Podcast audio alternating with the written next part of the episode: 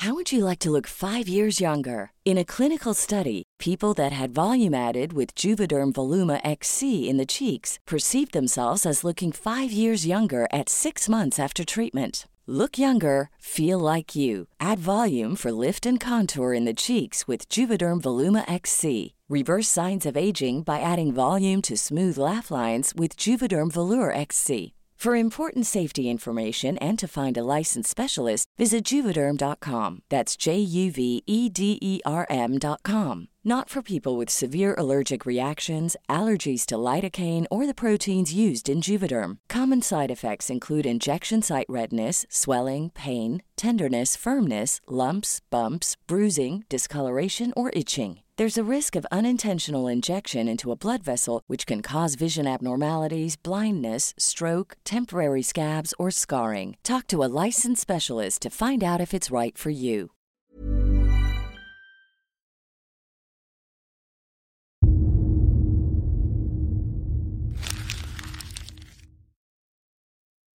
Seguirle el ritmo al país no es cosa fácil, pero en este espacio intentaremos, semana a semana y en 25 minutos, comprender juntos lo que sucede en el territorio que habitamos. Esto es Semanario Gato Pardo y yo soy Fernanda Caso.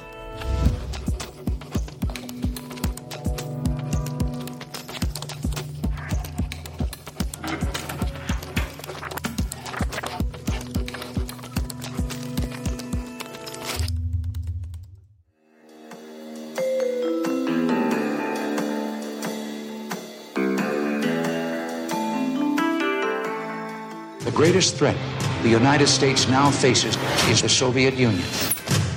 Su alias es Baldwin. Es una asesina a sueldo. Tu mujer podría ser un objetivo. Creo que ya estamos metidos en esto, nos guste o no.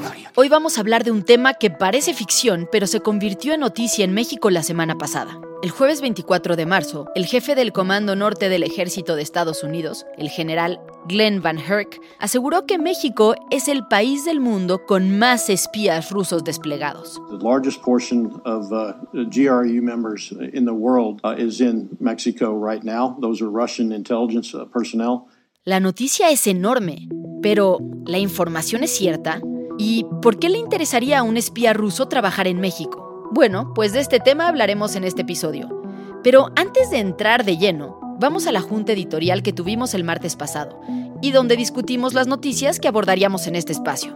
El primer tema lo sugirió Ale, la editora de este podcast. Bueno, yo creo que de las cosas más importantes que creo que están mucho hoy es el nuevo informe del GEI sobre Ayotzinapa, que creo que lo que es muy contundente es que hay 50 videos inéditos que no se habían visto nunca, donde en uno de ellos aparece tal cual gente de la Marina manipulando el basurero de Cocula. El lunes 28 de marzo, el GIEI, Grupo Interdisciplinario de Expertos Independientes, que ha investigado de manera paralela al Estado mexicano los hechos del caso Ayotzinapa, esta vez financiados por la Comisión Interamericana de Derechos Humanos, dio a conocer su tercer informe, en el cual reveló una clave importante en la desaparición de los 43 normalistas, miembros de las Fuerzas Armadas manipularon el basurero de Cocula y existe la posibilidad de que ya tuvieran un conocimiento previo del ataque a los estudiantes. El informe evidenció que la Fiscalía cuenta con más de 60 videos de interrogatorios en los que se exhibe tortura a los imputados. Pero lo más sorprendente es un video del 2014 que obtuvo el GIEI. Está grabado con un dron de la Armada que monitoreaba sus efectivos. En él, durante dos horas de grabación, se observa llegar a Cocula a tres camionetas de la Armada con aproximadamente 12 marinos.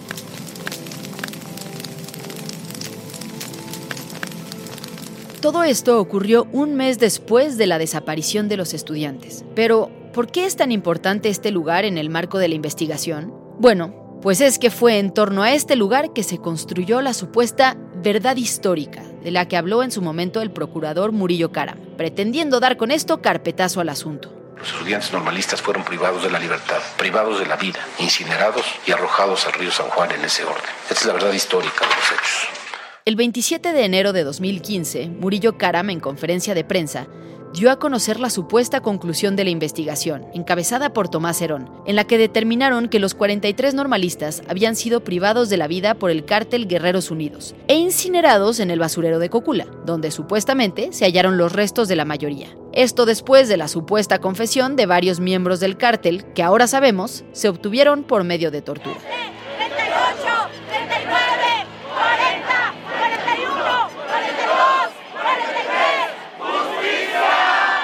El informe también arrojó más datos clave para la investigación.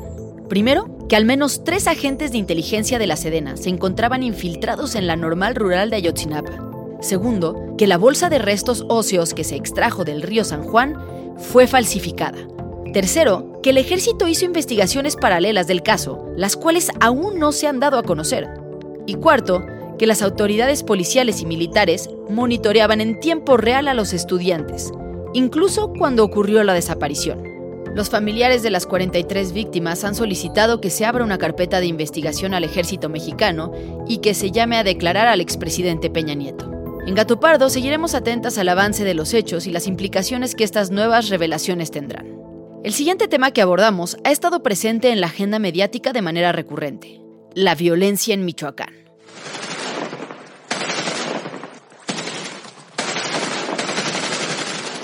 El pasado domingo 27 de marzo, 20 personas fueron asesinadas por un comando armado que irrumpió en un palenque clandestino, ubicado en el municipio de Sinapecuaro, en Michoacán.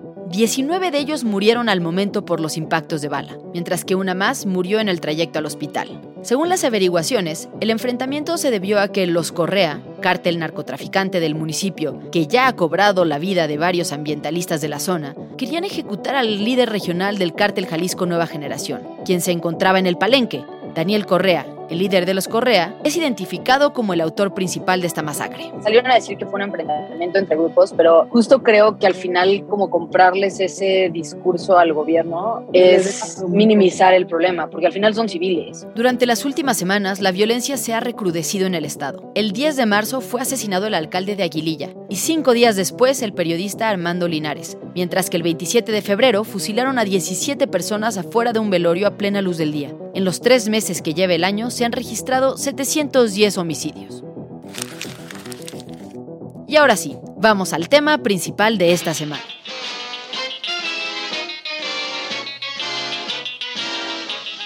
Era jueves. El general Glenn Van Herk se encontraba en una comparecencia ante la Comisión de Servicios Armados del Senado cuando hizo una fuerte declaración aludiendo a México. Y bueno, en medio de todo esto, el general Glenn Van Herk, jefe del Comando Norte de Estados Unidos, fíjese lo que reveló, que en ningún otro país la inteligencia militar rusa ha desplegado más oficiales que en México. Espías rusos en México. La mera sugerencia suena a película de ciencia ficción, y sin embargo, se hizo en un espacio sumamente formal y sin un atisbo de broma. La noticia es enorme, y sin embargo, hay muy poca información disponible. Las dudas abundaban. ¿Es real que podría haber tantos espías rusos en México? ¿Qué tipo de operaciones podrían estar haciendo? ¿Por qué les interesa México? ¿Qué implica la forma en la que se comunicó esta información? ¿Cómo se esconde un espía hoy en día? Pues con estas preguntas en mente, Majo, Fabiola y yo, que somos el equipo de investigación de Semanario Gato Pardo, nos dimos a la tarea de buscar datos e información que nos permitieran entender esta extraña declaración y sus alcances. Oigan, me preocupa un poco el tema de los entrevistados. O sea, ya es jueves y no tenemos a nadie confirmado. Siento que la gente sabe como que no quiere hablar de esto, ¿no? Y sí, conseguir entrevistas para este episodio nos costó mucho más que en otras ocasiones. Pero al final se armó un panel de lujo. Ya me confirmó Juan Alberto. Eh, ¿Me ayudan con una liga de Zoom para hoy a las seis? Hola. Hola, ¿cómo estás, Fer? Muy bien, muchísimas gracias. Juan Alberto Cedillo es periodista de proceso y una de las personas que más ha investigado la historia del espionaje en México. Entre sus libros publicados están La Cosa Nostra en México, una reveladora investigación histórica que documentó cómo se infiltró la mafia italiana en el gobierno mexicano durante los años 40, y en la que History Channel se basó para una exitosa serie de televisión.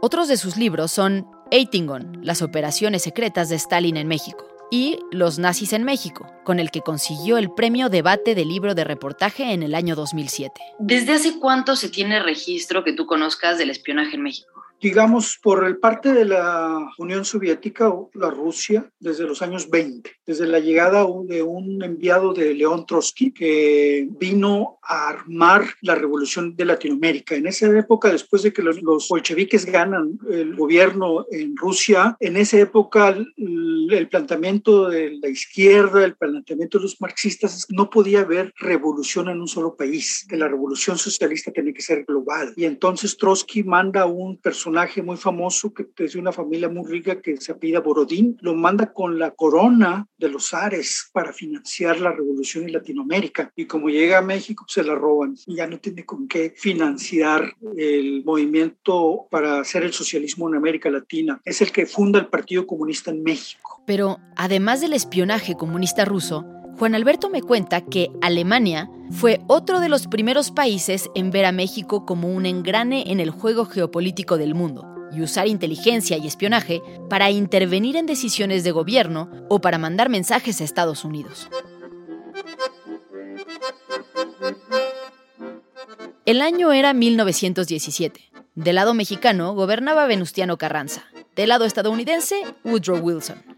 Europa llevaba tres años en guerra y Estados Unidos se había mantenido al margen. Estados Unidos intercepta un telegrama secreto por parte de Alemania que iba dirigido al gobierno mexicano, el cual contenía una propuesta aterradora. Los alemanes ofrecen financiar una invasión mexicana hacia Estados Unidos que le permitiría a ese país reclamar los estados fronterizos de Arizona, Nuevo México y Texas. El plan alemán fue revelado al mundo sin quererlo, el telegrama Zimmerman terminó impulsando a Estados Unidos a declararle la guerra a Alemania. Los servicios de inteligencia, después de la Primera Guerra Mundial, empezaron a profesionalizarse cada vez más. En México, la presencia de espías soviéticos se hizo visible con sucesos como el asesinato de León Trotsky, y documentos recientemente desclasificados, según me cuenta Juan Alberto, sugieren que incluso la expropiación petrolera en México respondió a un pacto secreto de México con personal de inteligencia de Hitler. O sea, Cárdenas realiza la expropiación petrolera porque ya tiene el acuerdo con Hitler de venderle el petróleo. Para la llegada de la Segunda Guerra Mundial, el espionaje era una de las piezas fundamentales de la estrategia de cualquiera de los países involucrados. Cuando se está haciendo el proyecto Manhattan por parte de Estados Unidos, está encabezando el proyecto para desarrollar la bomba atómica, este equipo de científicos se dan cuenta que va a ser un arma tan destructiva que la nación que la posee va a tener superioridad sobre el resto de las naciones y deciden en secreto compartirla con los rusos, con la Unión Soviética, con Stalin. Pero como es un proyecto gubernamental, deciden que para poderles entregar los documentos necesitan un tipo de espías que no están identificados. Y precisamente el espía que se escoge para recoger los documentos que iban a entregar los científicos del proyecto Manhattan a los soviéticos fue la persona que vino a asesinar a Trotsky en México. Según me cuenta Juan Alberto, en plena guerra y sin ninguna razón evidente, la Unión Soviética empezó a presionar con urgencia a México para que se abriera una embajada en mayo de 1942. La explicación que conocemos ahora es que necesitaban una oficina en México para recibir, procesar y enviar a Rusia los documentos secretos para la elaboración de la bomba atómica.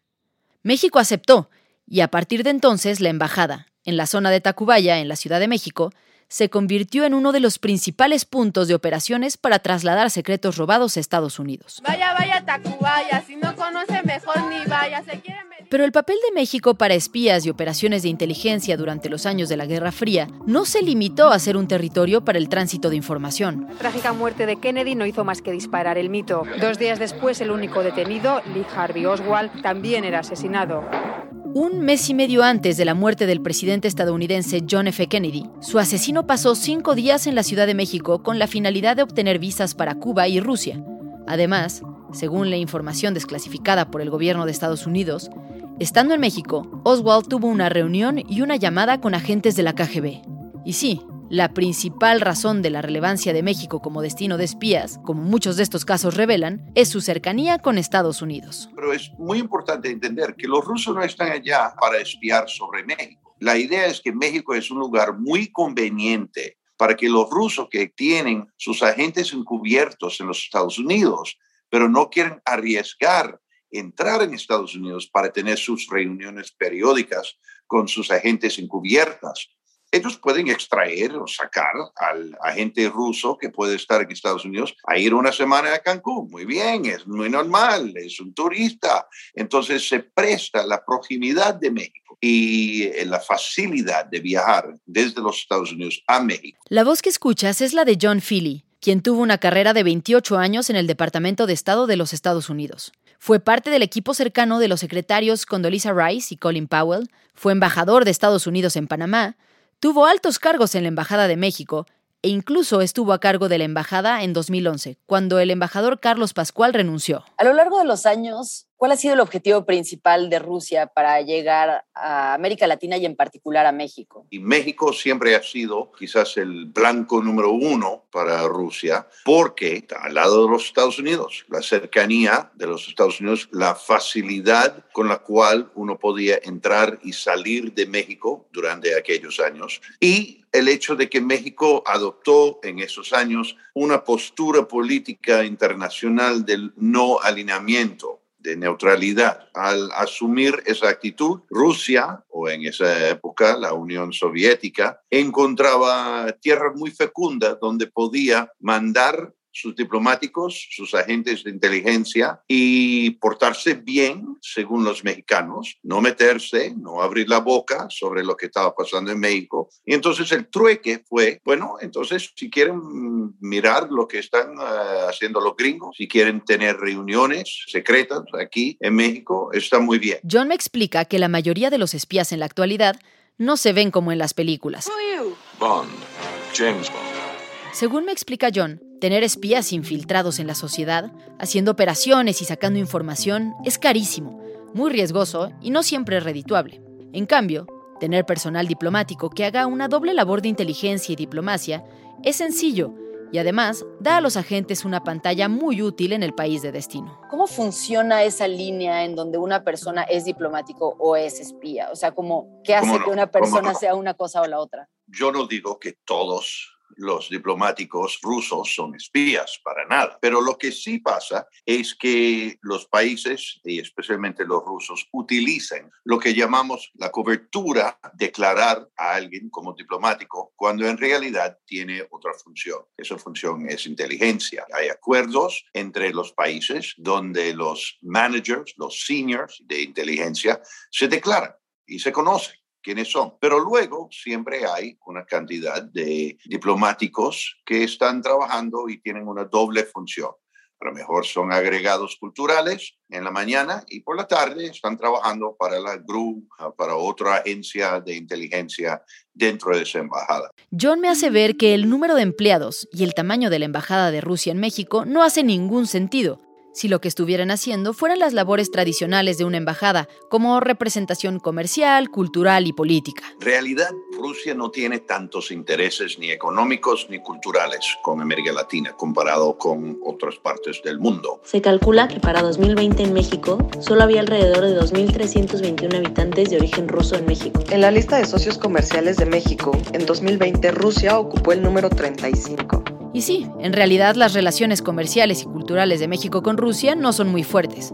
Sin embargo, Rusia tiene una de las embajadas más grandes del país. Según datos de la Secretaría de Relaciones Exteriores, la embajada rusa tiene tres veces más personal acreditado en México que la embajada de Guatemala y dos veces más que la de España.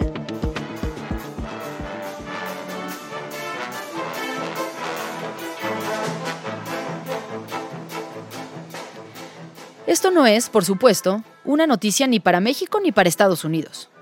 Y por lo que hemos visto hasta ahora, el espionaje es algo sumamente común y hasta aceptado. Le pregunto entonces a John Philly por qué cree que el anuncio del general en Estados Unidos causó tanto revuelo. En el caso de los comentarios del general, el comandante de Nordcom, Argel, hace una semana, yo tengo simplemente mi opinión no tengo base de información para sostenerlo, pero conociendo las fuerzas militares americanas, conociendo la diplomacia y conociendo la relación entre Estados Unidos y México bastante bien, yo pienso que él dijo eso que fue inaudito, una cosa que normalmente no se menciona públicamente, precisamente para mandar un mensaje a un Vladimir Putin que está debilitado por la guerra en Ucrania. Eso fue una forma de señalar, de mandar señales de humo, digamos, de que, oh hombre, cualquier cosa que puedes pensar que vayas a hacer en México, te tenemos fichado. Sabemos quiénes son los tuyos, los miramos, lo tenemos contado por la nariz. Eso fue, a mi juicio, el mensaje detrás de los comentarios bastante secos del general. Ahora, y a todo esto, ¿cómo ha respondido el gobierno de México? No sé, no tenemos información sobre eso. Y si este, no eh, impedimos a nadie, a ningún extranjero que quiera llevar a cabo actividades legales en el país, que lo pueda hacer. Por su parte, el canciller Marcelo Ebrard dio una entrevista al diario El Universal que aquí intentaremos recrear para ustedes, con las voces estelares de Pablo, nuestro productor, y Fabiola. ¿Qué dice del señalamiento de que en México es donde hay más espías militares rusos en el mundo? Que nos lo hagan saber porque esa es una declaración. Entonces, que presenten pruebas ellos. Que las presenten. Como bien explica John, probablemente el mensaje de Estados Unidos estaba más dirigido hacia Rusia que hacia México. Sin embargo, ¿no hay también un mensaje hacia el gobierno obradorista insertado en todo esto? En un hecho aparentemente aislado a la declaración del comandante estadounidense ante el Senado. Pero justo el mismo día, y casi a la misma hora, en la Cámara de Diputados, el embajador de Estados Unidos en México se encontraba dando un fuerte mensaje a los legisladores. Esto, tan solo un día después de la instalación del Comité de Amistad México-Rusia, conformado por diputados del PT, Morena y el PRI, al que asistió el embajador ruso. Se me parece que el embajador de Rusia estaba aquí ayer haciendo un ruido que México y Rusia estaban tan cercanos. Eso, perdón, nunca puede pasar, nunca puede pasar. Los servicios de inteligencia operan sobre la base de acuerdos de colaboración. Entonces, tú sabes, por ejemplo, digo, es muy distinta, pero México, cuando yo tenía relaciones con el Servicio de Inteligencia de Estados Unidos, con la CIA, con el Servicio de Inteligencia de Cuba, entonces opera sobre los intercambios de buena fe, de no me vengas a meter goles y no me crees problemas. Ahora, de todos modos, sabes que te van a tratar de espiar y entonces que tú vas a tratar de hacer lo mismo, pero de alguna manera la contrainteligencia funciona para que no se rebasen los límites de los acuerdos y de los entendimientos que se establecen de manera, digamos, privada entre los servicios de inteligencia. La voz que escuchas es la de Guillermo Valdés, quien fue director de lo que era el Centro de Investigación y Seguridad Nacional, el CISEN, y coordinador del Grupo de Alto Nivel México-Estados Unidos en Cooperación para la Seguridad de 2007 a 2011. Le pregunto cómo entiende él las declaraciones del general sobre la presencia de espías rusos en México. Y me dice que él sí ve ahí un mensaje claro para México y que tiene que entenderse dentro de un marco más amplio de tensiones. Esto hay que entenderlo en el contexto de todos los desencuentros que ha habido en la relación entre México y Estados Unidos recientes. Aunque formalmente llevamos muy buenas relaciones con Estados Unidos, pero hay claras diferencias de que entre las posiciones en distintas materias. Por ejemplo, en Estados Unidos les preocupa que México no está haciendo bien su tarea de combatir a las organizaciones del narcotráfico otro motivo de desencuentro entre Estados Unidos y México es la reforma eléctrica. Vamos a usar y a promover el uso de energía sucia en contra de la tendencia mundial y de lo que México firmó en el Tratado del Libre Comercio de comprometerse a caminar eh, creando y promoviendo las energías limpias. Hay un tercer desencuentro grave desde mi punto de vista, que es con el posicionamiento sobre la guerra rusa y Ucrania. En la Cancillería y el representante de México en la ONU han condenado enérgicamente la invasión rusa, pero el presidente dice que no va a sancionar a Putin y que quiere mantener relaciones amistosas con Putin. Entonces, es otra ambigüedad terrible. Entonces, pues no me extraña el general responsable del Comando Norte haya declarado que México era una sede de espías. O sea, el decir México no está haciendo su trabajo también en esto, está teniendo una política muy permisiva hacia Rusia. Finalmente, Guillermo me señala la gravedad de que México no tenga información sobre las operaciones de inteligencia que se están llevando a cabo en el país, como lo anunciaron el canciller y el presidente. La primera gran decisión errónea que cometió en este sexenio el presidente López Obrador fue reubicar al CISEN como servicio de inteligencia para la seguridad nacional, como eh, mandarlo a la Secretaría de Seguridad Pública para que hiciera inteligencia o espiara a los narcos y nada más a ellos, como si la seguridad pública, o sea, el problema de la persecución del crimen organizado, fuera lo mismo que seguridad nacional. Anteriormente, el CISEN dependía de la Secretaría de Gobernación. López Obrador, con su llegada, decidió desaparecerlo y crear en su lugar el Centro Nacional de Inteligencia, dentro de la Secretaría de Seguridad Pública. Va a desaparecer la oficina de espionaje del gobierno, va a desaparecer el CISEN. A partir de que se convirtió el CISEN en el CNI, ¿qué pasó con la inteligencia? Pues que simplemente no han entendido cuál es la tarea y, por ejemplo, no se ha publicado el programa de seguridad nacional. Entonces no sabemos si ya tienen elaboradas las agendas nacionales de riesgo y qué tipo de inteligencia están generando para prevenir esos riesgos. Y uno de esos riesgos debiera ser el que tu país fuera invadido por espías de otro país sin que tú te enteres y que estén realizando tareas que no sabes que están realizando ni qué tipo de tareas y cómo te pueden afectar.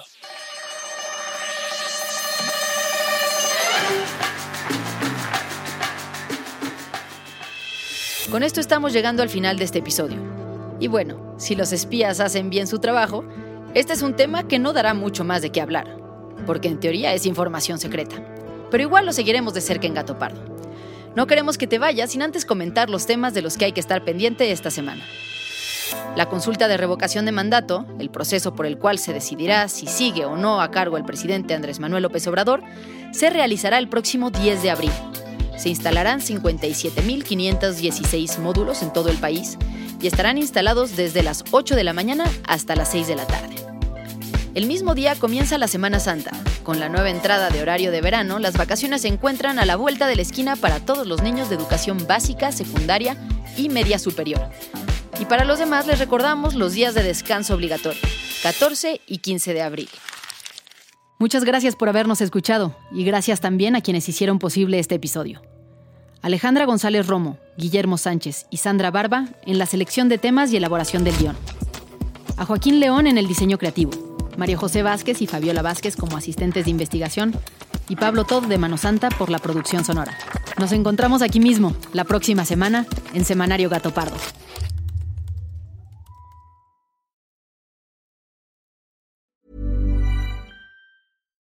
If you're looking for plump lips that last, you need to know about Juvederm lip fillers. With Juvederm Volbella XC and Juvederm Ultra XC, your lip look, whether it's subtle or bold, can last up to one full year with optimal treatment and no additional maintenance. Find a licensed specialist and see if it's right for you at juvederm.com today. That's J U V E D E R M.com. Add fullness to lips in adults over 21 with Juvederm Volbella XC or Juvederm Ultra XC. Do not use if you have severe allergies or a history of severe allergic reactions, or if you're allergic to lidocaine or the proteins used in Juvederm. Tell your doctor if you have a history of scarring or taking medicines that decrease the body's immune response or that can prolong bleeding. Common side effects include injection site redness, swelling, pain, tenderness, firmness, lumps, bumps, bruising, discoloration, or itching. As with all fillers, there's a rare risk of unintentional injection into a blood vessel, which can cause vision abnormalities, blindness, stroke, temporary scabs, or scarring. For full important safety information, visit juvederm.com.